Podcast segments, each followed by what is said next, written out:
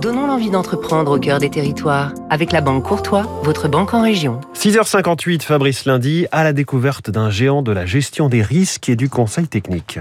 C'est ce qu'on appelle un tiers de confiance indépendant, spécialiste de l'inspection et de la certification dans la construction et les infrastructures, Socotec, la société de contrôle technique née en 53, elle-même héritière de Bureau Securitas, le premier organisme du genre en France.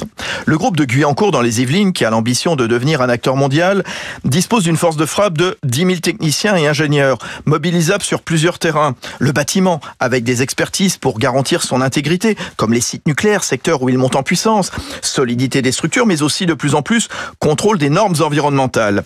L'immobilier aussi, avec les nombreux diagnostics exigés par la loi Allure. Et puis un domaine prend de l'ampleur, celui du contrôle des ouvrages d'art ponts, tunnels, barrages. Socotec intervient sur le Grand Paris, mais aussi le viaduc qui remplace le pont Morandi qui s'était effondré à Gênes. Le marché a été multiplié par 5. Hervé Monjotin, son président. Dans tous les pays développés, il y a une problématique de vieillissement des infrastructures. Généralement, euh, elles ont été développées dans les années 60, 70. Euh, les usages aussi ont changé. Et donc la France euh, n'échappe pas à ce, sujet-là. Probablement, il y a 15 à 20 des, des ponts en France qui sont dans un état euh, moyen, je dirais. Le spécialiste de l'inspection et de la certification a doublé de taille en 5 ans et vient de franchir en début d'année le milliard de chiffre d'affaires.